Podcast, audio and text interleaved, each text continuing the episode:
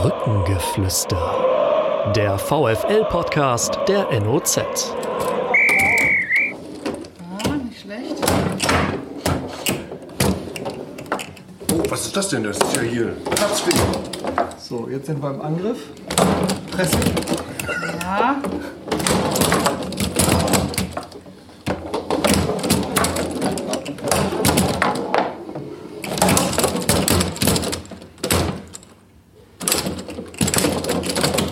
Herr Güsenkamp, ähm, was machen wir falsch? Ich glaube, die Taktik, die Taktik. Brückengeflüster zum 28. Mal in dieser Saison des VfL Osnabrück, der Podcast zum VfL von NOZ Medien. Heute mit einem Thema, das ein bisschen aus der Spur ist, aus dem, was wir sonst gemacht haben, aber wir sind zuversichtlich, sehr optimistisch, dass wir begeistern können mit, der, mit dem Thema Sportpsychologie. Ich begrüße bei mir im Studio meine Kollegin Susanne Vetter und äh, als unsere Gäste Manfred Glüsenkamp, den Teampsychologen des VfL Osnabrück und wie wir im Verlauf des Gesprächs erfahren werden, nicht nur des VfL Osnabrück. Manfred Glüsenkamp ist 60 Jahre alt, er stammt aus und lebt in Icker, einem Ortsteil vom Belm, natürlich dem wichtigsten Ortsteil vom Belm. Und er hat äh, nach seinem Abitur am Carolinum Psychologie und Theologie studiert, ist niedergelassener Psychotherapeut und Psychologe und arbeitet darüber hinaus an der Clemens August Klinik in Neunkirchen-Förden. Außerdem bei uns Sonja Tschirsch, 30 Jahre alt oder jung, je nachdem. Sie ist Powerlifting Sportlerin, das ist ihre Zweitsportart. Sie betreibt außerdem olympisches Gewichtheben. Gewichtheben für Frauen ist seit dem Jahr 2000 olympisch, startet dort für den VfK Hannover, lebt aber in Osnabrück und arbeitet als Sozialarbeiterin im Nordrhein in der nordrhein-westfälischen Nachbarschaft. Sie ähm, startet für den VfK Hannover. Ich sagte es, sie macht außerdem noch etwas ganz Exotisches, wenn ich das sagen darf, Strongman Training. Da wird sie uns nachher auch ein bisschen was dazu erzählen, aber vor allen Dingen wird sie uns sagen, wie sie den Kontakt zu Manfred Glüsenkamp gefunden hat, denn er hat auch sie sportpsychologisch beraten. Sonja, wie ist das? Wie ist der Kontakt entstanden? Wie bist du auf die Idee gekommen, Herrn Glüsenkamp anzusprechen? Ja, es war eine ganz äh, schwierige Phase für mich. Ich habe letztes Jahr angefangen mit dem olympischen Gewichtheben auf Wettkampfniveau, hatte mir zum Ziel gesetzt, mich zur deutschen Meisterschaft zu qualifizieren, habe im Training auch ganz gute Leistungen gebracht, konnte sie aber im Wettkampf nicht so abrufen, habe angefangen zu lesen, zu recherchieren und im Weiteren dann eben auch vor Ort geguckt, was gibt es in Osnabrück und Umgebung an sportpsychologischer Unterstützung, habe mich über Rahmenbedingungen informiert, an vielen Stellen war es leider sehr undurchsichtig. Das Angebot von Herrn Glüsenkamp hat sich da einfach abgehoben. Es war sehr transparent und ich fand eben die Referenzen von verschiedenen Sportlerinnen und Sportlern von Mannschaften, die er betreut hat, unter anderem eben auch den VfL seit vielen Jahren. Und das war für mich so der Punkt, wo ich gesagt habe, wer seit vielen Jahren dieses Auf und Ab auf Profiniveau begleiten kann, der wird auch in der Lage sein, mir als Amateur da weiterzuhelfen. Und Sie kennen ja den VfL äh, nicht nur aus der Oberflächenperspektive, sondern Sie sind regelmäßig Gast an der Bremer Brücke. Genau, ich habe, glaube ich, in der Saison 2000, 2001 mit meinen Eltern auf der Nordtribüne gestanden, habe da die ersten Spiele gesehen und bin seit 2003 mit Dauerkarte regelmäßig dabei. In der Ostkurve. Genau. Können Sie vielleicht etwas sagen zu dem Erfolg, den die Zusammenarbeit mit Manfred Glüsenkamp äh, gebracht hat? Was hat Ihnen das gegeben? In erster Linie erstmal Entlastung. Also ich war wahnsinnig verkrampft. Ich wollte mit aller Gewalt diesen Erfolg haben, diese Qualifikation schaffen und hatte überhaupt nicht mehr so die Freude an dem Wettkampf. Viele andere, die zu Wettkämpfen gefahren sind, die hatten da einfach Spaß bei und für mich, wenn was geklappt hat, konnte ich mich gar nicht mehr freuen. Ich habe mich entlastet gefühlt, weg von dem Druck, aber ich konnte das gar nicht mehr richtig einschätzen. So das, sich darüber auszutauschen, hat mir wahnsinnig viel gebracht, mal einen Schritt zurück zu machen, nicht immer 100 Prozent haben zu müssen, nicht immer mit einer perfektionistischen Haltung daran zu gehen, hat ganz viel Entlastung gebracht. Ich habe ganz viele Dinge kennengelernt, mit denen ich mich wahrscheinlich selber nie auseinandergesetzt hätte, die mir im Sport geholfen haben, die ich aber auch an vielen anderen belastenden Situationen einfach einsetzen kann. Hätte ich nie gedacht, dass man mit ganz wenig Einsatz so viel rausholen kann. Herr Glüsenkamp, jetzt kommt eine Sportlerin wie die Sonja zu Ihnen. Ähm, wie gehen Sie denn da überhaupt erstmal ran? Ich freue mich erstmal, dass sie kommt und da ist, das sage ich auch. Und dann höre ich einfach erstmal zu, um was es geht. Also wichtig ist, vor jeder Intervention, die man sagt, macht, äh, steht erstmal die Diagnostik. Das ist wichtig, erstmal zuzuhören und Raum zu geben. Und das ist das, was oft schon auch ein Schritt in die erste Veränderungsrichtung ist. Dass jemand im, in einem Milieu, wo er sich angenommen fühlt, wo er sich sicher fühlt, wo er sich geschützt fühlt, sich einfach mitteilen kann in seinen ganzen Frust, Ärger, Wünschen, Sehnsüchten. Ist es nötig, dass Sie vorher die Sportart auch kennen? Das ist ja nun was Besonderes, was Sie macht. Haben Sie sich da ein bisschen informiert vorher oder Ein Wettkampf ist das für angesehen Sie vielleicht? unerheblich? Ja, nee, das, äh, also diese Sportart Powerlifting kannte ich vorher nicht. Aber dann habe ich eine Expertin vor mir sitzen, nämlich die Sportlerin, und lass mich darüber aufklären und lass mir das erzählen. Und ich bin selbst sehr sportinteressiert und äh, bekomme dann Zugang auch vom Erzählen zu dieser Sportart. Und parallel entsteht dann schon auch eine Beziehung. Und es ist ein sehr schönes Setting dann, weil die Sportlerin die Expertin ist, weil sie die Sportart betreibt. Ich bin der, der zuhört, ich lerne davon. Und das ist auch eine Art roter Faden äh, durch, die ganze, durch den ganzen Beratungsprozess. Die Sportlerin oder der Sportler, der kommt, bleibt immer der Experte. Sondern Sie haben gerade erzählt, er hat Ihnen ganz viel mit an die Hand genommen, das Ihnen auch im Privatleben hilft. Können Sie das mal kurz beschreiben, mal ausführen? Was sind das für Sachen? Wie, wie muss man sich das so vorstellen? Genau, es sind halt individuelle Methoden, die für mich funktionieren. Es gibt wahrscheinlich ganz viele andere, wo jeder für sich einfach ein bisschen probieren und gucken muss, was passt. Ich kann für mich sagen, ich bin eher rational orientiert. Ich kann mit Fantasiereisen relativ wenig anfangen. Das habe ich kommuniziert. Wir haben dann mit progressiver Muskelentspannung, mit Atemtechniken, mit verschiedenen Gedanken, mit Ablenkung gearbeitet. Und so, wenn man Muskelentspannung geübt hat, ein paar Mal, sodass man es auch anwenden kann, dann sind das ein paar Sekunden. Das kann man vor jeder Situation, die stressig ist, die belastend ist, immer anwenden, ohne dass es das Umfeld groß mitbekommt. Und wenn ich jetzt merke, zum Beispiel, ich habe auf der Arbeit einen kriseligen Termin, der macht mir Stress, kann ich im Büro innerhalb von zehn Sekunden mich ein Stück weit runterfahren. Hätte ich vorher nie in Anspruch genommen, hätte ich mir auch nie Gedanken zu gemacht, war aber ein ganz schöner Nebeneffekt. Dafür, dass ich eigentlich eine Unterstützung im sportlichen Bereich gesucht habe, kann ich es auch auf den Bereich der Arbeit oder im Privaten toll übertragen. Herr Ich sehe, ich sehe schon das Interesse in den Augen von Herrn Pistorius. Ich wollte gerade fragen, wie lange brauchen Sie, um uns das beizubringen? Ja, müssen wir uns erstmal unterhalten. Aber es ist tatsächlich so, dass äh, viele äh, die Erfahrung machen, dass so einfache Methoden wie progressive Muskelentspannung äh, sehr, sehr hilfreich ist im Alltag, im Beruf, im Privaten. Sonja, du, Sie gucken dem VfL zu. Sie kennen jetzt Manfred Glüsenkamp. Sie wissen, dass er auch mit der Mannschaft des VfL Osnabrück schon über zehn Jahre arbeitet. Haben Sie sich dann jetzt auch, äh, in, in, seit Sie ihn nun selbst kennen, gefragt, was macht er mit den Jungs? Sind Sie ein bisschen neugierig auf das, was er uns gleich erzählt? Ein, also in Bruchstücken habe ich tatsächlich davon erfahren, was man so machen kann. Es gab ja auch mit dem Alexander Derchow ein ganz interessantes Interview, wo der auch ein bisschen erzählt hat, was er so in Anspruch genommen hat. Aber ich denke auch deswegen bin ich hier, um einfach zu erfahren, was kann man noch nutzen, was kann ich vielleicht für mich noch mitnehmen. Ich freue mich drauf. Aber vorher erklären Sie mir bitte nochmal und uns allen, was ist Powerlifting und was ist Strongman-Training? Genau, Und Powerlifting. kann ich das auch? Grundsätzlich kann das jeder, das ist das Schöne, weil man wirklich viel anpassen und äh, verändern kann, sodass man auch als Einsteiger einen guten Zugang finden kann. Powerlifting ist den meisten wahrscheinlich eher als Kraft-3-Kampf bekannt. Das setzt sich zusammen aus Kniebeugen, Bankdrücken und Kreuzheben.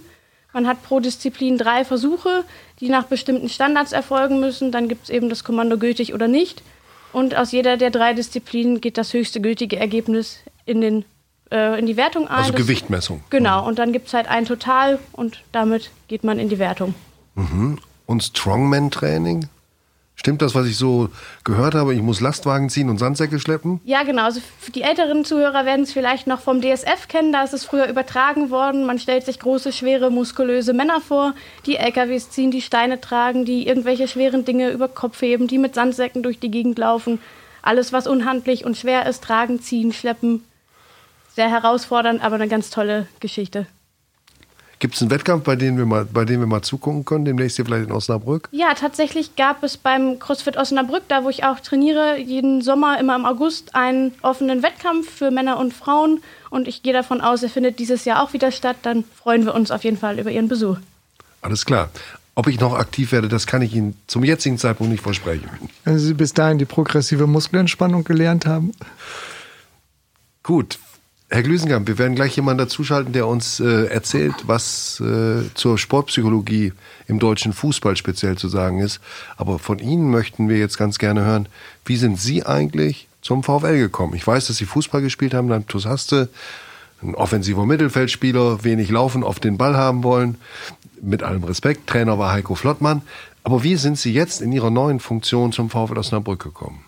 Ja, das liegt jetzt auch schon über zehn Jahre zurück. Es war eine Krisensituation beim VfL Osnabrück, der Wettskandal mit Zichon und Schuron. Und äh, in dem Kontext ist der Verein damals auf mich zugekommen und hat um Unterstützung gebeten. Das ist ein typisches Modell, haben wir vorhin bei Frau Schirch auch gehört. Sie ist zu mir gekommen, als sie nicht mehr wusste, wie sie ihre Trainingsleistungen auch im Wettkampf abbilden kann und schon recht verzweifelt war. Das ist eine ganz typische Situation, in der Sportler zu mir kommen oder zum Sportpsychologen gehen.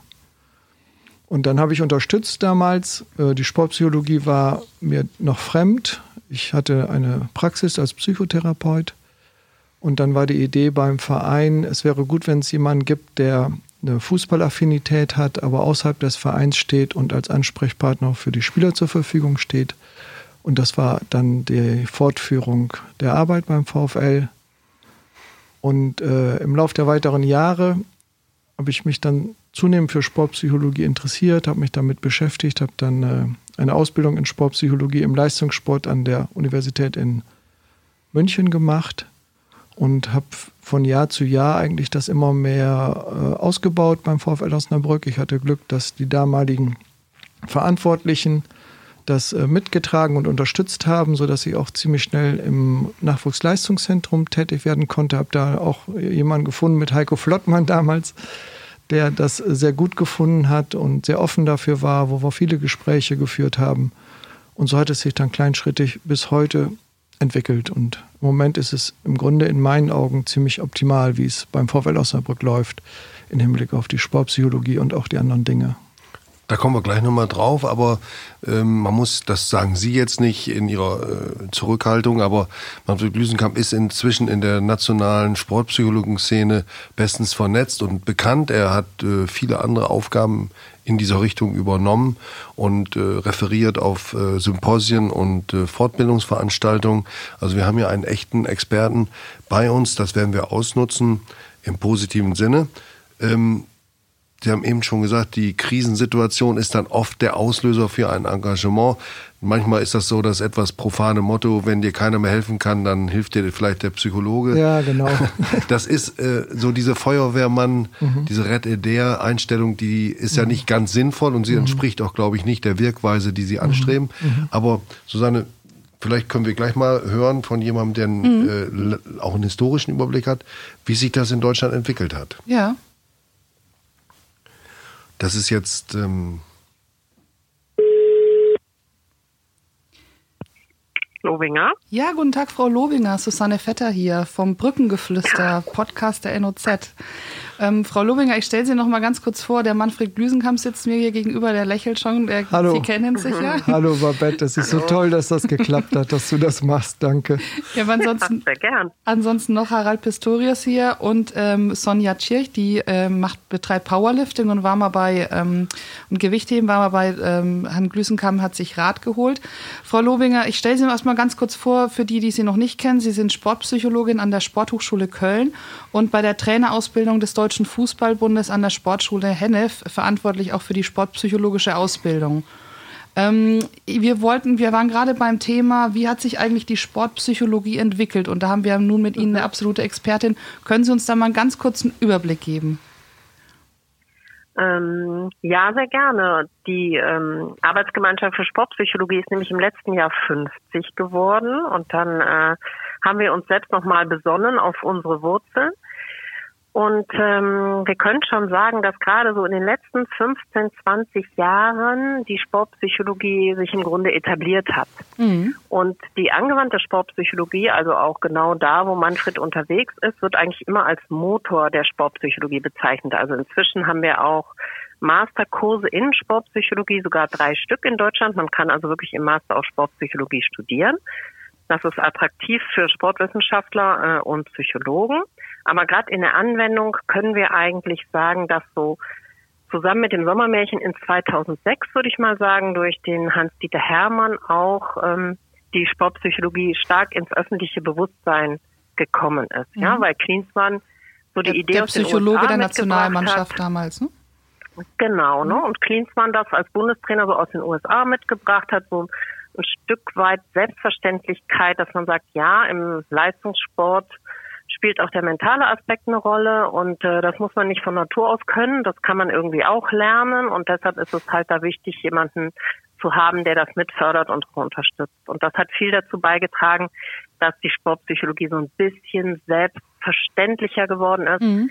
Dann waren wir schneller in den olympischen Sportarten, wo es gelungen ist, eine Expertendatenbank aufzubauen und eigentlich den olympischen Sportarten eben den Verbänden immer jemanden an die Seite zu stellen. Und seit 2018 ist es eben auch im Nachwuchsfußball so, dass das Angebot besteht. Mhm. Da haben Sie sehr stark mitgekämpft. Lassen Sie uns noch mal ganz kurz jetzt auf äh, den VfL gucken. Herr Glüsenkamp hat hier gesagt, er hat beim VfL angefangen zum Wettskandal, also zu einer Krisensituation. Das ist, glaube ich, was, was häufig der Fall ist, dass man erst diese Krise hat und dann sozusagen den Psychologen etabliert. Ist das bei Ihnen auch so? Also kennen Sie das auch so?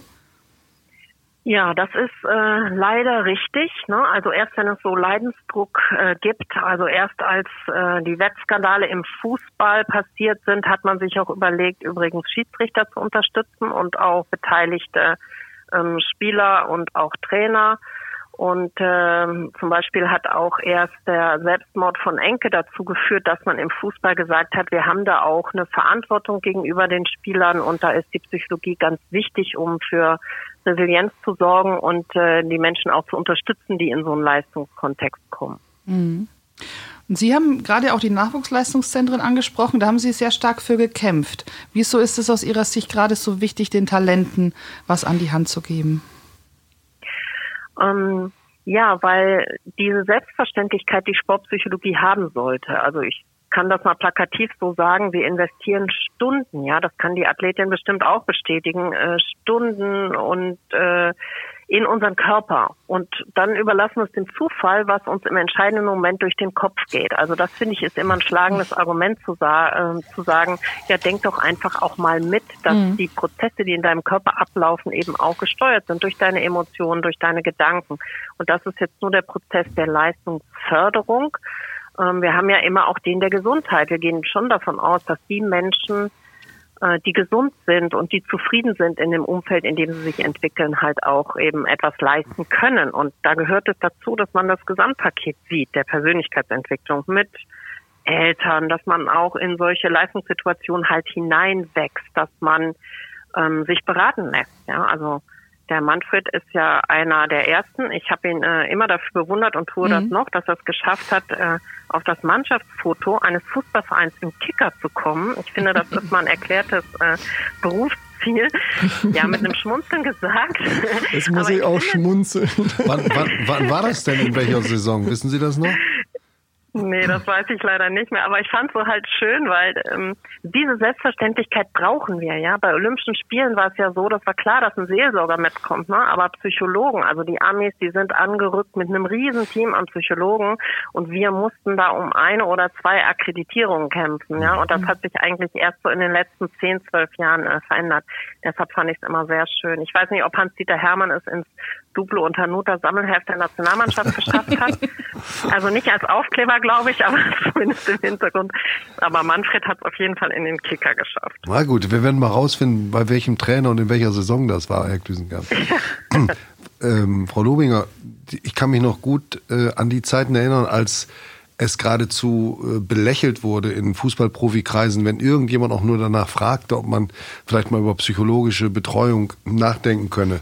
Äh, ich, der erste, der mir jetzt noch Begriff ist, den, ist ein Polizeipsychologe namens Zalewski gewesen, den man auf die Mannschaft von Eintracht Braunschweig, mit der Mannschaft von Eintracht Braunschweig zusammengebracht hat und die das also radikal abgelehnt haben. Der hat nach ein paar Monaten entnervt aufgegeben. Und heute ist es so, dass immerhin Spieler öffentlich äh, auch darüber reden. Das alleine wäre schon vor 30 Jahren äh, völlig undenkbar gewesen. Sie sind jetzt im Trainerlehrgang äh, an der Hennes-Weißweiler Akademie zuständig für diesen Bereich.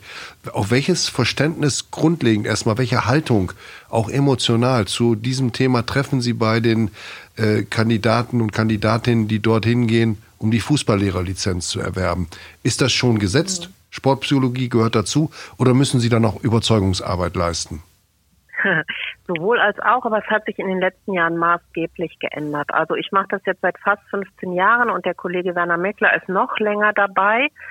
Und ähm, am Anfang ähm, wurde teilweise die Ausbildung auch so ein bisschen als, na ja, brauchen wir das noch? Wir können doch eigentlich schon alles. Und äh, Psychologie war so das Add-on. Also ich will nicht sagen, äh, die Sahne ähm, auf dem Kuchen, die aber eigentlich verzichtbar war oder wie ein Kollege sagt, der Kollege Luther hat irgendwie die Avocado im Salat. Also ja, äh, nice to have, aber nicht unbedingt wichtig und das hat sich entscheidend geändert. Also wie sich auch der Fußball geändert hat. Das liegt zum einen daran, dass man halt keine One-Man-Show mehr hat, sondern dass es darum geht, wirklich auch eine Mannschaft zu führen und auch das Team ums Team, dass wir verstärkte Öffentlichkeit haben. Äh, und das trägt natürlich dazu bei, dass man darüber nachdenkt, ähm, puh, ich muss eine Fülle von Menschen führen, ich muss manche motivieren, anderen Ziele setzen, ich muss Konflikte lösen, ich muss äh, Menschen in Krisen führen, in Drucksituationen. Und da denke ich, hat die Psychologie schon einiges dazu beizutragen. Also in der Organisation, aber auch für jeden Einzelnen, so als Coaching und äh, Begleitung, ja. Und gerade diejenigen, die sehr lange dabei sind, wie Manfred, ähm, das ist halt einfach eine schöne Geschichte, weil es zeigt, dass man sehr viel Geduld haben muss, bis Menschen sich öffnen und äh, dann aber die Erfahrung machen, oh, das tut mir gut und das bringt mich weiter und ähm, es ist nicht unbedingt immer mit einer Schwäche verbunden, ne? Mhm. sondern im Gegenteil, es ist eine Stärke, wenn ich an einem Punkt sage, so ich hole mir jetzt professionelle Hilfe. Das mache ich ja in vielen anderen Bereichen auch, was Ernährung anbelangt, was Verletzungen anbelangt. Ne? Warum nicht auch äh, in diesem äh, Coaching- und Führungsbereich? Und da haben wir jetzt Generationen, die sind viel, viel offener. Also die äh, trauen sich auch das zu sagen, weil es zur Professionalisierung des Berufs dazugehört. Und äh, für die ist es ein Stück weit selbstverständlicher. Die haben dann auch Psychologen in ihren Heimatverein und dann gibt es einen regen Austausch, dann erzählen die uns immer, ja, und dann haben wir dies und das Training gemacht, ja. Und für manche andere Sachen haben wir Schweigepflicht und das ist auch wichtig, dass man in diesem äh, Kontext weiß, da gibt es jemanden, der ähm, agiert ohne Eigennutzen, sondern der kann professionell zuhören und mir helfen aufzuräumen und Dinge zu sortieren. Und ich glaube, dass viele das lernen auch zu schätzen. Herr Glüskamp, Sie haben es auch nicht ganz leicht gehabt beim VfL anzukommen. Gab es da ein Schlüsselerlebnis oder was war am Ende ausschlaggebend dafür, dass Sie, dass Sie diese Position, also dieses Vertrauen und diese breite Aufnahmebereitschaft, diese breite Aufnahmebereitschaft finden? Zum einen, äh, ich würde nicht sagen, dass es das Schlüsselerlebnis gegeben hat, es ist einfach ein Ergebnis von Kontinuität und von Durchhalten, genau wie es Babette Lobinger gerade auch beschrieben hat. Hm, und äh, die Rückendeckung von den verantwortlichen Menschen im Verein. Also wenn die nicht da ist, es geht äh, beim, manchmal beim Präsidium oder beim äh, Geschäftsführer, beim Sportdirektor los über die Trainer, über das Trainerteam. Wenn das nicht da ist, dann ist es schwierig, das langfristig zu etablieren. Das, äh, da muss Vertrauen entstehen und das Erleben, dass es wirksam ist. Und äh, Vertrauen braucht auch Zeit. Das ist nicht offen mit einem Klick da, sondern das muss sich entwickeln. Das ist immer das schöne Bild, finde ich, die schöne Redewendung. Wenn man am Gras zieht, wächst es dadurch nicht schneller. Hm. Man muss einfach für die Umgebungsfaktoren sorgen und dann darauf vertrauen, dass es auch wächst. Frau Lobinger, wir haben jetzt, Sie haben gerade davon gesprochen, dass es für viele selbstverständlich geworden ist. Es gibt auch einige, die darüber sprechen, über ihre, ja, über ihre Ängste jetzt, über Drucksituationen, wie zum Beispiel Per Mertesacker, ähm, das ja ziemlich öffentlich gemacht hat letzten Sommer. Hilft das der Sportpsychologie, dass äh, das auch eine gewisse Öffentlichkeit bekommt? Also ich denke schon, denn ähm, wenn sich auch, ich sag mal, unsere Helden irgendwo verwundbar zeigen und äh, deutlich machen, dass das nicht eine Frage von Persönlichkeit ist, sondern auch eine Frage des Systems, das finde ich halt ganz wichtig, ne? Nicht zu sagen, dem fehlt die Mentalität und so zu tun, als müsste jeder von selber mit solchen Situationen zurechtkommen, sondern einfach sagen, nee, es gibt eben so Punkte in in jeder Karriere, ähm, wo man äh, Hilfe gebrauchen kann, um wie ich gesagt habe, Gedanken zu sortieren, um mit dem Druck, mit dem Erwartungsdruck mhm. vor allem auch zurechtzukommen. Ne? Wo will ich hin? Was wollen die anderen von mir? Äh, wie bekomme ich das alles äh, unter einen Hut? Mhm. Also das hilft schon. Mhm. Sie sagen ja auch, den Druck soll man gar nicht so verteufeln. Ne? Der hilft einem auch manchmal. Ja, das ist ja, also wir werden ja besser unter Druck. man muss dann natürlich auch relativieren, aber Zeitdruck ist das beste Beispiel. Zeitdruck bringt uns manchmal dazu, uns zu überlegen, was jetzt am wichtigsten ist und Dinge dann effektiv zu erledigen. Ja, und äh, dem kann man sich dann schon mal stellen, finde ich. Und äh, ja, deshalb sollte man den nicht an sich verteufeln und das kann man eben auch lernen. Also so wie man äh, die Schultern trainiert und äh, den ganzen Körper trainiert, um zu sagen, was mir da im Nacken sitzt und liegt, das möchte ich einfach besser auch äh, transportieren können. Ne? So kann ich auch so einem äh, anderen Druck gewachsen sein und standhalten. Mhm. Ja. Der Spitzensport, speziell der Profifußball, ist ja nun kein ähm, Hort des Guten und des Besseren, sondern ist ein knallhartes Geschäft. Und ähm, da besteht natürlich die Gefahr oder es ist Tatsache, dass das Leistungsprinzip über allem steht oder vielleicht noch besser das Erfolgsprinzip. Es gibt keine erfolgsorientiertere Branche als den Profifußball. Besteht da nicht auch die Gefahr, dass die Sportpsychologie oder die angewandte Sportpsychologie dort ähm, vielleicht nicht missbraucht wird, aber benutzt, instrumentalisiert wird, um alles zu tun, um die Athleten besser zu machen. Der Sportpsychologe sollte doch aber auch vor allem ein Anwalt, ein Vertreter der Sportler sein, Herr Glüsenkamp, Frau Lobinger. Denn es geht ja nicht nur darum, äh, in die Psyche des Sportlers einzugreifen, um ihn besser und erfolgreicher zu machen, was ihm natürlich auch gut tut, sondern es geht ja sicherlich auch darum, um ihn als Mensch zu schützen und ihm zu helfen. Denn wir wissen, mhm. was im Sport an negativen Begleiterscheinungen dann langfristig wirkt. Absolut und vielen Dank für die Frage. Wir haben da gar keine Wahl. Wir sind Psychologen, wir sind unseren berufsethischen Richtlinien verpflichtet. Das ist natürlich klar, dass die Gesundheit des Menschen absolut an erster Stelle steht. Das muss allen klar sein, die uns beschäftigen. Ja, deshalb ist es manchmal besser, nicht im System zu sein, hm. ähm, weil nicht alle, die im System sind, das verstehen. Also kann Manfred bestimmt auch ganz viel zu sagen. Ja, das ist ein spannendes Spannungsfeld. Mm, wenn es um die Gesundheit geht, der wir verpflichtet sind, können wir leicht den Vergleich mit dem Mannschaftsarzt herbeiziehen, der auch der Gesundheit des einzelnen Spielers letztendlich verpflichtet ist und nicht dem Mannschaftserfolg, wenn es drauf ankommt. Gut, aber der steht, kommt in Gewissenskonflikte, wenn von ihm erwartet, dass er die kortisonhaltige Spritze setzt, damit der Spieler spielen kann. Und eigentlich sagen müsste, nein, der Junge braucht eine Pause. Genau, und da würde ich von einem guten Mannschaftsarzt erwarten, dass er dann sagt, er braucht eine Pause wenn er meint, dass das für die Gesundheit des Spielers erforderlich ist. Und das ist vergleichbar, glaube ich, äh, für diesen Bereich der Sportpsychologie, das ist ja nur ein kleiner Bereich, aber für diesen kleinen Bereich der Sportpsychologie ist, glaube ich, entscheidend, dass wir immer Anwalt des Sportlers oder des jeweiligen Menschen sind, mit dem wir zu tun haben und nicht dem Profit dann dienen oder dem System. Mhm. Frau Lobinger, Sie haben gerade gesagt, ähm, dass, Sie, dass es manchmal gut ist, außerhalb des Systems zu stehen. Wir haben ähm, uns auch schon mal darüber unterhalten, dass ja nicht alle Bundesligisten einen Sportpsychologen haben.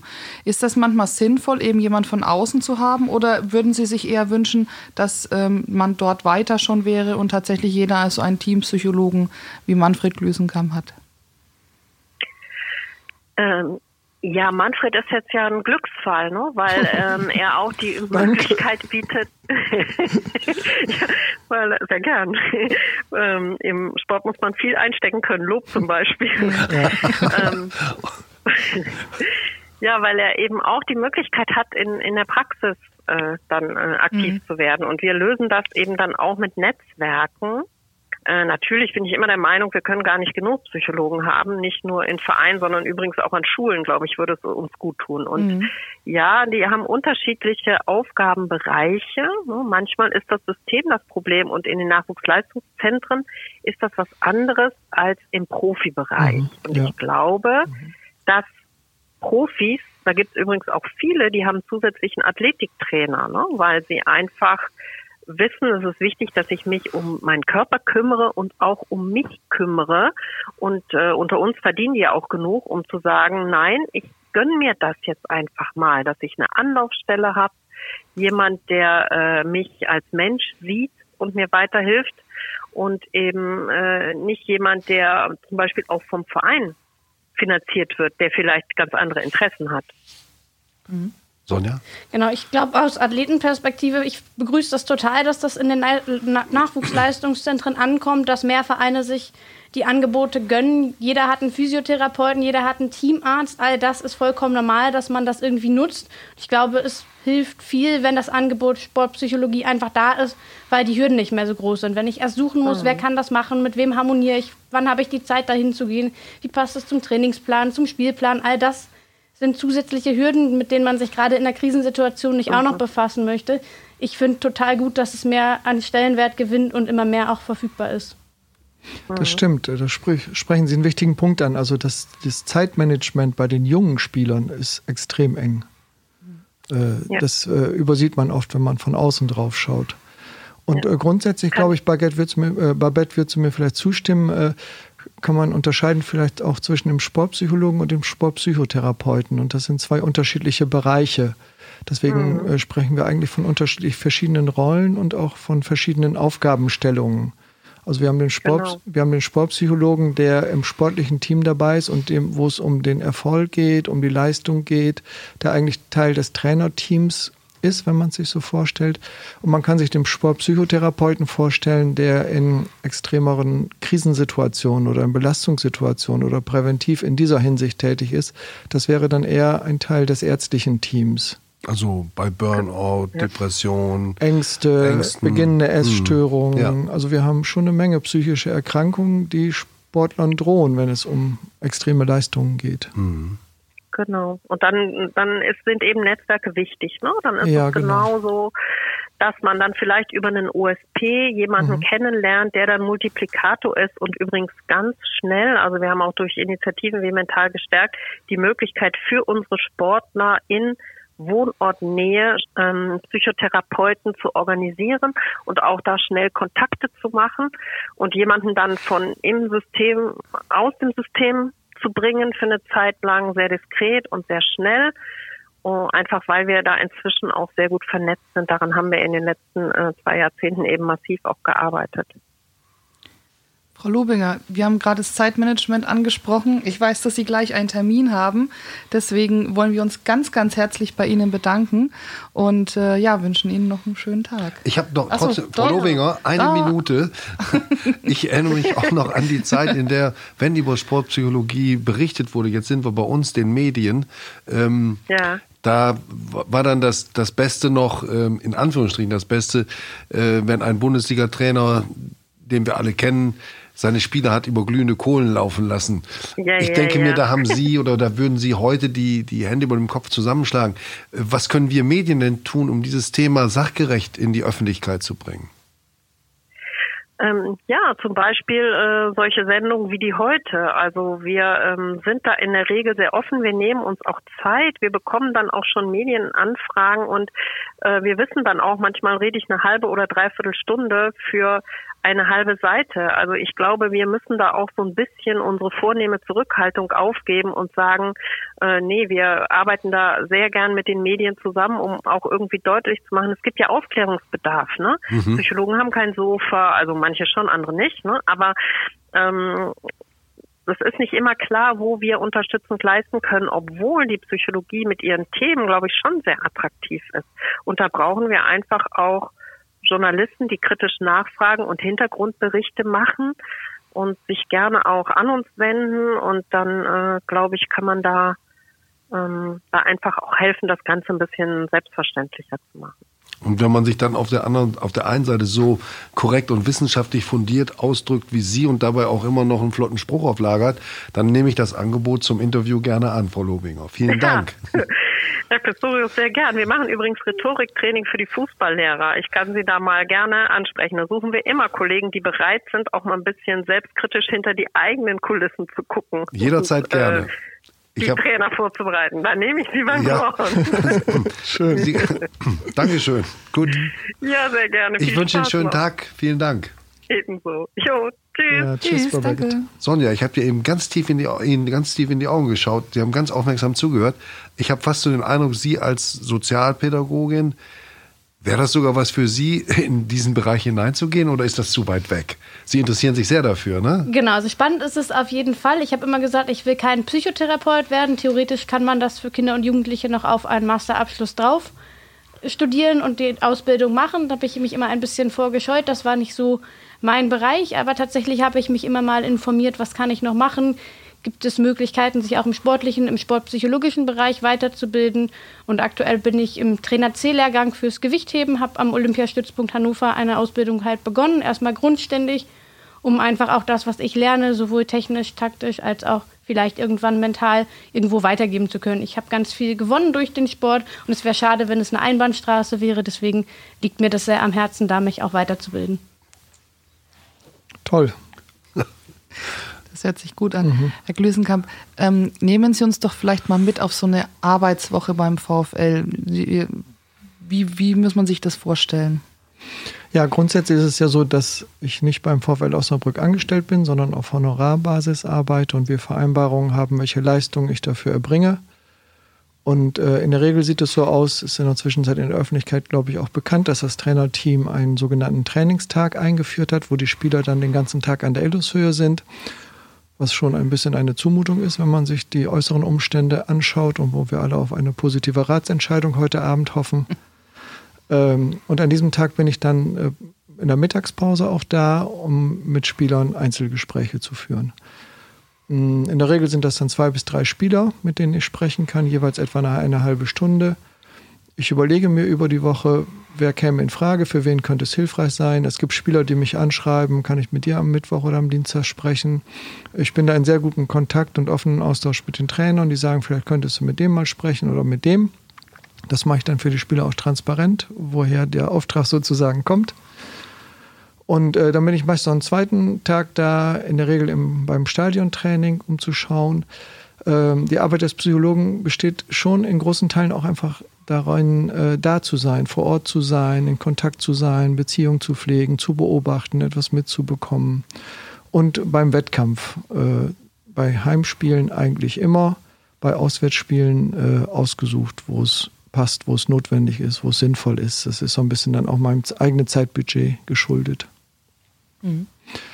Dazu ja. kommen äh, Kontakte mit den Mitarbeitern im Funktionsteam, mit den Trainern, äh, ja, wo ich dann da auch immer schaue, was ist gerade Thema, worum geht es, wie kann ich helfen, wo kann ich unterstützen, wo sind Notwendigkeiten. Und durch die nahe Lage meiner Praxis in Icker ist es auch möglich, dass dann auch äh, Mitarbeiter, Spieler und so weiter auch zu mir in die Praxis kommen, wenn es ein bisschen was längeres mal sein soll. Das ist also auch möglich. Mhm, weil Sonja vorhin die Kolumne auch angesprochen hat von Alexander Dercho, der sie mal geschrieben hat, ein ehemaliger Spieler des VfL, deswegen können wir hier vielleicht auch drüber sprechen, ohne jetzt ins Detail zu gehen. Aber der hat gesagt, der Manfred Glüsenkamp hat mir weitergeholfen, nicht unbedingt im sportlichen Sinne, dass ich jetzt zu ihm hingekommen bin, habe gesagt, ich kann mit einer Drucksituation nicht umgehen, sondern einfach mal um meine ja, Kindheit aufzuarbeiten. Sind das auch äh, Dinge, die dann einem eben, oder es sind, er hat es so beschrieben, es sind dann Dinge, die einem auch trotzdem dann weiterhelfen, wenn man sein Leben sortiert hat, eben dann auch im Sport erfolgreich zu sein. Also es muss nicht immer um sportliche Sachen gehen. Ne? Ja, wenn ich das Thema höre, Kindheit aufarbeiten, dreht sich mir immer so ein bisschen der mhm. Magen, weil ich denke, was soll denn da jetzt passieren? Aber grundlegend ist es natürlich schon so, das kann vielleicht Frau Tschirch auch äh, bestätigen. Wenn wir uns ausgeglichen fühlen, wenn wir uns gut fühlen, wenn wir selbstbewusst sind, äh, ist die Wahrscheinlichkeit, dass wir Leistung bringen, höher, als wenn wir belastet sind, wenn wir Dinge haben, die uns innerlich beschäftigen, die wir vielleicht mit den Spielen nehmen, die wir nicht abschalten können innerlich. Insofern kann es tatsächlich schon allein auch im Leistungssportkontext sinnvoll sein, mal über Dinge zu sprechen, die einen außerhalb des Sportes belasten, aber trotzdem einen direkten Einfluss haben. Und dann entstehen manchmal natürlich auch Situationen äh, darüber hinaus, wo es hilfreich sein kann, einfach mal von bestimmten Dingen zu erzählen oder auch andere Sichtweisen zu bekommen. Ähm, normale Menschen denken ja, äh, die Vergangenheit ist die Vergangenheit, das ist passiert, das kann ich sowieso nicht ändern. Stimmt, es ist passiert, aber es ist ja in uns als Erinnerung abgespeichert. Und wenn wir über Vergangenheit sprechen, dann ist das ein aktiver Prozess im Gehirn, den wir in der Zwischenzeit auch beobachten können, mit Hilfe der Möglichkeiten von MRT und PET und diesen ganzen digitalen Verfahren. Äh, wir konstruieren die Vergangenheit in unserem Kopf immer wieder neu und in unserer Erinnerung. Und wenn wir dann darüber sprechen, hm, kann es sein, dass andere Perspektiven oder Sichtweisen entstehen und wir interessanterweise in dieser, auf diese Art auch unsere Vergangenheit äh, verändern können. Ich möchte nochmal zurück zum Alltag. Wir haben in einem Vorgespräch geredet über eine Sitzung, die Sie mit den VfL-Spielern machen, eben keine Krisensitzung, so nach einem, wie, sich, wie man sich das vielleicht draußen so vorstellt, vier Spiele nicht gewonnen. Jetzt muss der Psychologe aber mal eine, eine Teamsitzung machen, sondern dass Sie regelmäßig ähm, die Mannschaft zusammenholen. Ja, und Sie könnten uns vielleicht erzählen, ohne dass wir Namen hören wollen, das ist ja selbstverständlich, sondern was machen Sie mit den, mit den äh, Spielern dort? Können Sie das mal an, ja. anhand eines Beispiels so ein bisschen darlegen? Das, das Ziel ist immer, äh, wenn ich mit Mannschaften arbeite oder mit Gruppen arbeite oder auch mit Einzelnen arbeite, die Einzelnen oder die Gruppen zu ermächtigen, leistungsfähiger zu werden. Und äh, so ganz einfach erscheinende Themen sind dann oft sehr schwierig. Also wenn man zum Beispiel Menschen dazu anleitet, darüber nachzudenken, wie sie sich selbst eigentlich wahrnehmen, wie sie andere wahrnehmen, wie sie sich fühlen. Äh, gerade negative, in Anführungsstrichen, negativ erlebte Gefühle wie Ärger, wie Trauer, wie Wut, wie Angst, sind Dinge, die gerade in Männerkontexten, Fußball ist nun ein Männerkontext, die gerade in Männerkontexten und dann auch in Leistungssportkontexten eigentlich kaum Raum haben dürfen. Und es ist äh, ein großer Gewinn, äh, wenn es gelingt, also Menschen und eben auch Spieler oder Spielerinnen oder Athleten oder Athletinnen darüber äh, ins Nachdenken und dann so vielleicht sogar miteinander ins Gespräch zu bringen. Das heißt, man, man versucht als Psychologe vertrauensvolle Kontexte zu schaffen, äh, wo der Einzelne oder die Mannschaft sich sicher fühlt, wo sie sich geschützt fühlen und wo sie über Dinge reden, die in der Kabine eigentlich nicht vorkommen und in der Öffentlichkeit schon gar nicht. Und wenn das gelingt, kann man sich vorstellen, dass quasi unter dieser gesprochenen Oberfläche zum Teil sehr enge oder auch geklärte Beziehungen entstehen, die das, das miteinander also sehr erleichtern. Das heißt, wenn ich so ein äh, Coaching mache, ist der erste Schritt immer äh, durch einen Impuls, die Spieler dahin zu bekommen, dass sie das Reden wertschätzen. Äh, oft sprechen Menschen nur miteinander, wenn sie Konflikte haben oder Probleme haben und wundern sich, wie in einer alten Ehebeziehung, wenn da nicht mehr miteinander gesprochen wird. Aber psychologisch ist dann das Reden mit Problemen konnotiert. Und es ist klar, dass das niemand gern möchte. Das vermeidet man dann. Von daher, das vermeidet man da. Und von daher ist allein das regelmäßige Miteinander sprechen wichtig. Und deswegen haben wir es beim VfL so und auch bei, äh, ich arbeite mit, der, mit einer Volleyballmannschaft, Bad La, ich arbeite seit kurzem mit Basketballern in Quakenbrück.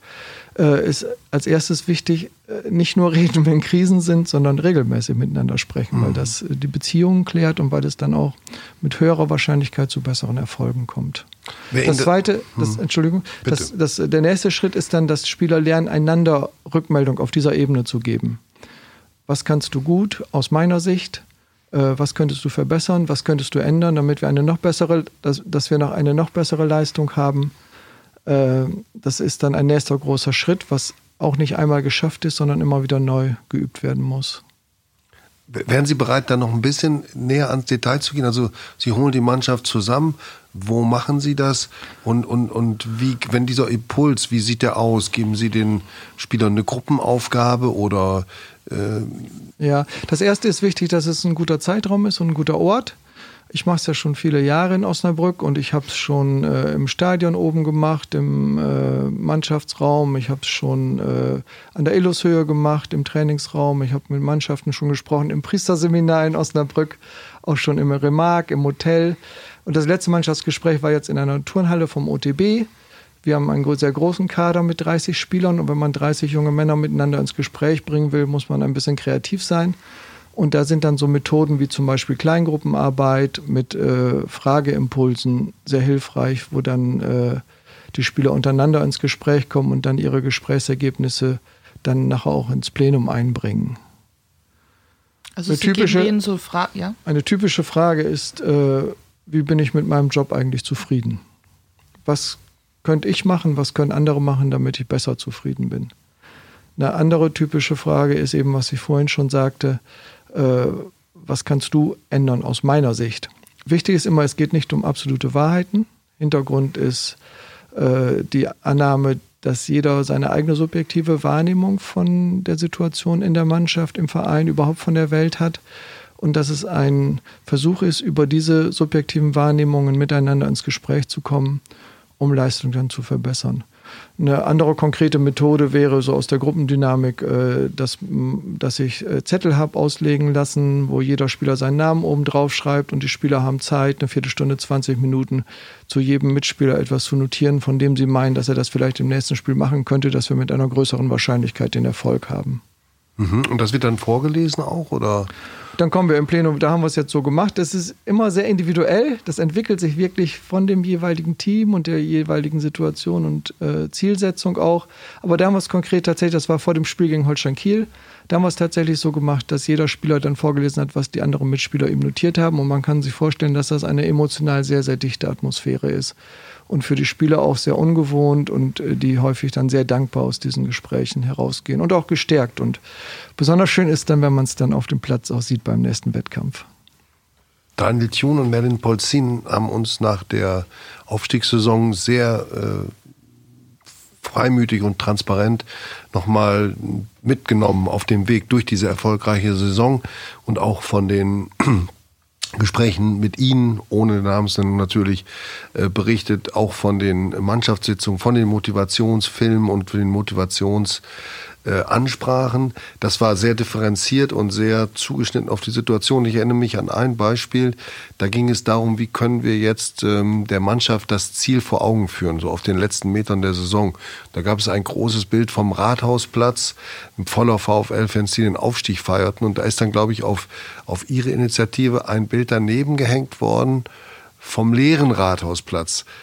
Ähm, können Sie das mal erklären, was Sie damit bezweckt haben? Hätte dieses eine Bild den VfL, die Spieler vielleicht zu sehr erschlagen? Ja, nee, nicht zu sehr erschlagen, aber äh, in, es ist weit verbreitet zu glauben, ich muss das Positive, was ich erreichen will, äh, mir nur vorstellen, ausreichend und äh, stark genug, dann tritt das auch ein und ich, das ist ein Irrtum. Aufgrund der psychologischen Forschung wissen wir, dass es hilfreicher ist, wenn ich mir zwar mein Ziel auch vorstelle, das ich erreichen möchte, gleichzeitig mir aber auch die Hindernisse vorstelle, die dort auftauchen können und äh, Strategien überlege, wie ich dann mit diesen Hindernissen umgehen kann. Im Fachjargon heißt das mentales Kontrastieren. Und das haben wir da gemacht. Und die Idee überhaupt, äh, der volle Rathausplatz, ist tatsächlich auch aus einer Mannschaftssitzung entstanden, in der ich gesagt habe, äh, irgendwie kommt mir vor Augen dieser Rathausplatz und wenn ich mir das vorstelle, ihr steht da oben auf dem Balkon und äh, kriege ich jetzt schon Gänsehaut und das kribbelt. Und äh, nach dieser Sitzung kam dann ein Spieler aus der Mannschaft und sagte, können wir das Bild nicht aufhängen von einem vollen Rathausplatz? Und dann kam die Idee oder äh, kam dann halt meine Anregung, dann muss auch der Lehre daneben, weil das kann auch passieren und es ist gut, wenn ihr euch mit möglichen Hindernissen auseinandersetzt. Das ist ein schönes Beispiel, wie auch aus dem Dialog mit den Spielern und der Mannschaft, mhm. was sie sagte, eigentlich ist der Spieler oder die Mannschaft der Experte, wie dann sowas entsteht. Wenn ein guter Dialog und eine gute Kommunikationsebene da ist. Aber die braucht immer auch regelmäßig der Pflege, diese Kommunikationsebene. Ja, du hast ganz interessiert gerade zugehört. Ähm, erkennst du da bestimmte Muster wieder, auch äh, wie ihr gearbeitet habt? Ja, also bei mir war es ganz spannend. Ich hatte ja auch mein großes Ziel. Ich wollte mich qualifizieren für die deutsche Meisterschaft und hatte dieses große Ziel, so wie diesen Rathausplatz, immer vor Augen. Aber ich selber habe gar nicht mehr gemerkt, dass ich mich viel zu sehr hineingesteigert habe und es unbedingt mit aller Gewalt wollte. Für mich war dann genau der Blick von außen halt hilfreich zu gucken, wie geht es ein Stück zurück, wie kann ich diesem Druck ein Stück entweichen und wie kann ich die Kraft, die Technik, die da ist, sinnvoll nutzen, ohne mich vollkommen fertig zu machen mental. Da war es halt genau das andere. Ich selber wusste, wo ich hin wollte, mhm. aber ich habe überhaupt nicht gemerkt, dass ich an einer Stelle vollkommen drüber war. Und da war dieser Blick von außen und was kannst du eigentlich anders machen, damit die Situation sich anders anfühlt. Genau das, was mir gefehlt hat. Dazu braucht der Herr Glüsenkamp kein spezielles Wissen für die einzelne Sportart, das Wissen habe ich mitgebracht, aber ich hatte den Experten für die mentale Stärke, für die psychologischen Aspekte. Und das war total gut, jemanden zu haben, der das nicht permanent macht, sondern der von außen neue Anregungen reingebracht hat. Also genau das, was ich brauchte, den Schub in die andere Richtung, um Dinge verändern zu können. Das war für mich total gut, mit jemandem einfach zu sprechen, der nicht permanent drin ist. Mhm. Das ist ein schönes Beispiel, das haben wir oft im Leistungssport, dass Menschen verkrampfen, wenn sie äh, sich zu sehr unter Druck setzen und auf Körperebene äh, unser Körper reagiert eigentlich ganz banal. Er kann nur angespannt sein oder entspannt und all die Stufen dazwischen, mehr oder weniger Anspannung oder Entspannung. Und weil das vorhin am Anfang so gesagt wurde und die Sportpsychologie manchmal darauf reduziert wird, ist mir das nochmal wichtig, das zu erklären. Wenn ein Athlet zu angespannt ist, hat er einen hohen Körpertonus, ist er angespannt, auch körperlich. Und dann gibt es halt zum einen die Möglichkeit, äh, auf Körperebene durch eben eine Entspannungsverfahren, sei es autogenes Training oder progressive Muskelentspannung, den Körper runterzufahren, also zu lernen, äh, in welcher Weise ich meine Anspannung steuern kann, damit ich im Wettkampf dann auch die optimale Anspannung habe. Der Körper ist die eine Ebene. Wir haben drei weitere Ebenen, die wir beeinflussen können und wollen. Das ist die gefühlsmäßige Ebene, wie die Kollegin Frau Tschier gerade erzählt hat. Äh, wie man dann immer angespannter wird körperlich und unter Druck gerät, emotional und dann kommen irgendwann auch Ängste, es nicht zu schaffen, Versagensängste haben wir sehr oft im Leistungssport natürlich. Äh, das ist die Gefühlsebene und dann haben wir die kognitive Ebene, wo wir mit Bildern arbeiten können, was ich vorhin erzählt habe, die Vorstellung von dem vollen Rathausplatz.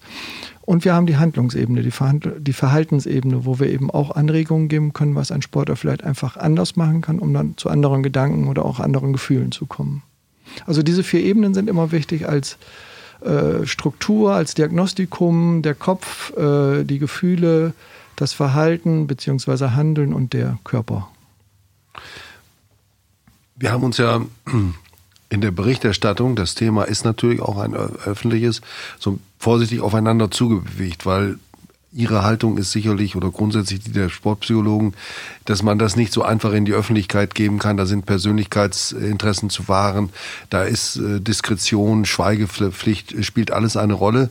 Äh, trotzdem gab es so zwei, drei Punkte, an denen wir auch darüber gesprochen haben, beispielsweise bei dem ähm, Ärger um das letzte Spiel gegen Paderborn und die vermeintliche die vermeintlichen Angebote zur Spielmanipulation, die da gemacht worden sind. Da war die ganze Mannschaft ja unter einem enormen Druck.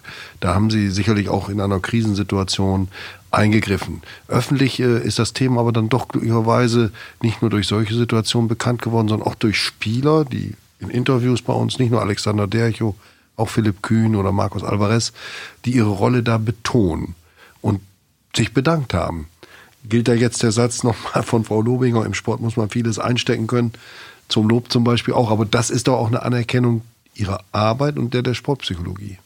Ja, dafür bin ich sehr dankbar, wenn jemand so etwas sagt. Einerseits. Andererseits ist immer die Gefahr, äh, weil Psychologie ist von meiner Beobachtung her im Moment in der Gesellschaft in. Viele junge Leute wollen Psychologie studieren. Und äh, dann kommt es ins Ungleichgewicht. Also ein schlechter Fußballer wird nicht durch Sportpsychologie ein guter Fußballer oder ein schlechter Basketballer wird nicht durch Sportpsychologie ein guter Basketballer. Sportpsychologie hat vorrangig da ihren Platz, wo es um Leistung geht, also im Spitzensport, im Leistungssport.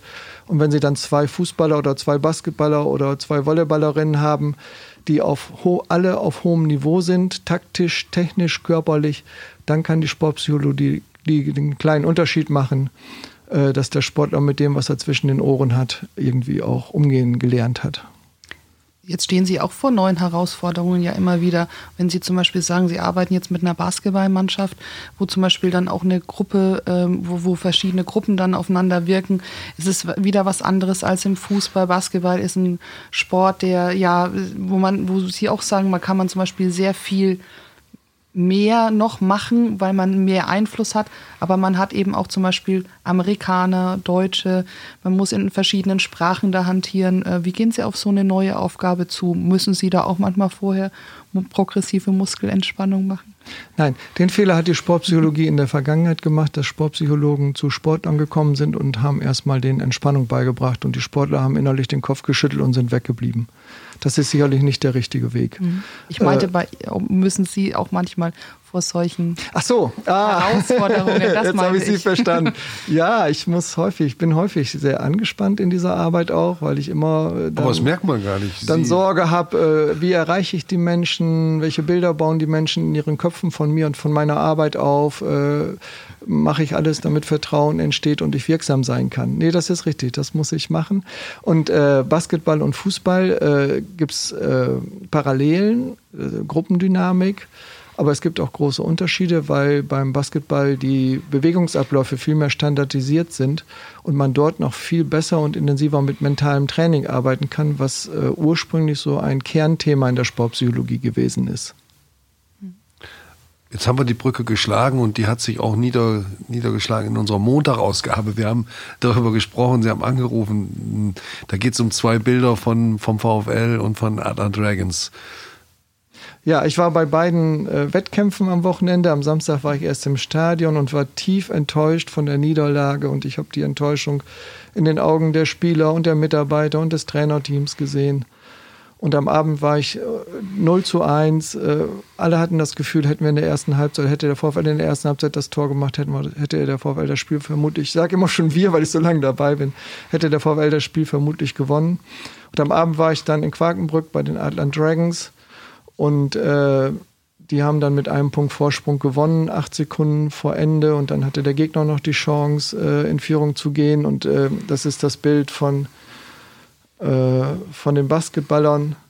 Einmal haben wir hier den äh, Niklas Schmidt, wie er äh, traurig, betroffen auf dem Boden sitzt und vielleicht in dem Moment die Welt nicht mehr versteht. Und auf dem anderen Bild haben wir den Chase Griffen, der wahnsinnig viel Punkte gemacht hat beim Basketball und den Sieg entscheidend mit errungen hat und die Faust äh, siegesbewusst in die Luft streckt. Und das finde ich so geil, entschuldige der Ausdruck, aber ich finde es irgendwie so geil, diese beiden Bilder nebeneinander, weil da ist die ganze Anspannung und die ganze Lust und die ganze Lust auch auf Druck und so ist in diesen beiden Bildern aufgehoben und das sind so starke Gefühle. Und in der Psychologie geht es vorrangig häufig halt um Gefühle. Von daher fand ich die Berichterstattung so gut am Montag mit diesen beiden Bildern. Können Sie denn darauf einwirken, dass äh, der VfL, dass wir beim, beim nächsten VfL-Spiel auch so ein Bild wie von Chase Griffin dann nehmen können? Ich bin überzeugt, dass wir solche Bilder wieder sehen werden. Da bin ich tief von überzeugt und ich werde mein Bestes tun, dass es passiert. Und ich weiß, äh, es ist, äh, ich meine, das ist in der Öffentlichkeit auch bekannt, wie gut äh, das Team da ist in der Mannschaft, um eine Mannschaft herum, wie alle bemüht sind und viel erreicht haben und jetzt unbedingt diesen Klassenerhalt schaffen wollen. Und da bin ich überzeugt, dass wir solche Bilder noch sehen werden. Selbst ein Podcast mit dem Namen Brückengeflüster kommt an sein Ende und hat Grenzen. Ähm, ich bedanke mich ganz herzlich bei Sonja Tschirch, Powerlifting-Athletin und Gewichtheberin aus Osnabrück und bei Manfred Glüsenkamp, dem Teampsychologen des VfL Osnabrück, bei Susanne Vetter und bei Babette Lobinger, die schon im nächsten Termin ist, aber die uns auch nochmal gezeigt hat, wie interessant es ist, sich an ein solches Thema heranzuwagen. Ich kann nur sagen, wenn wir jetzt über Entspannungstechniken reden, ähm, ich glaube, Herr Glüsenkamp, also bei mir wirkt er so, ich bin sofort entspannt, wenn er da ist. Also wir sollten ihn mal in die Redaktion holen. Das, das kann ich nur als meinen Eindruck, darf ich ja dann danke, heute, wenn ja, wir über Gefühle danke. reden, auch mhm. sagen. Ähm, ja, ansonsten der Podcast Brückengeflüster ist jeden Dienstag ab 18 Uhr zum Download bereit auf noz.de, auf dieser und auf allen möglichen anderen Plattformen. Wir hoffen, es hat Ihnen gefallen. Geben Sie uns Ihre Rückmeldungen, auch Ihre Wünsche vielleicht, welche Themen Sie interessieren könnten, welche Gäste Sie hier einmal hören könnten oder möchten. Wir sind bereit, alles umzusetzen und ähm, ja, ein Schlusswort gestehe ich jedem zu. Sonja, Manfred Glüsenkamp, Susanne und dann verabschiedet ihr unser Publikum in die Nacht. Ich bin dankbar für diese Möglichkeit, die Sie hier anbieten, die Sportpsychologie publik zu machen und über Sportpsychologie zu sprechen. Und äh, fand es eine sehr, sehr gute Atmosphäre mit Ihnen beiden und mit Ihnen dreien. Das hat Ihnen vieren. Das hat mir sehr viel Spaß gemacht. Ja, kann ich mich nur anschließen. Ich hatte keine Vorerfahrung irgendwie mit Podcast, Radio, Medien im Aber tut gar nicht weh, ne? Nee, hat total Spaß gemacht, war ein ganz interessanter Einblick. Toll, dass ich dabei sein konnte. Ja, ich bedanke mich auch für das interessante Gespräch und äh, Herr Glüsenkamp, äh, ja, das sollten wir vielleicht wirklich mal machen. Eine kleine Muskel, ein kleines, kleines Training oder Sie kommen zu unserer Teamsitzung. Wir freuen uns drauf. Tschüss. Okay, tschüss.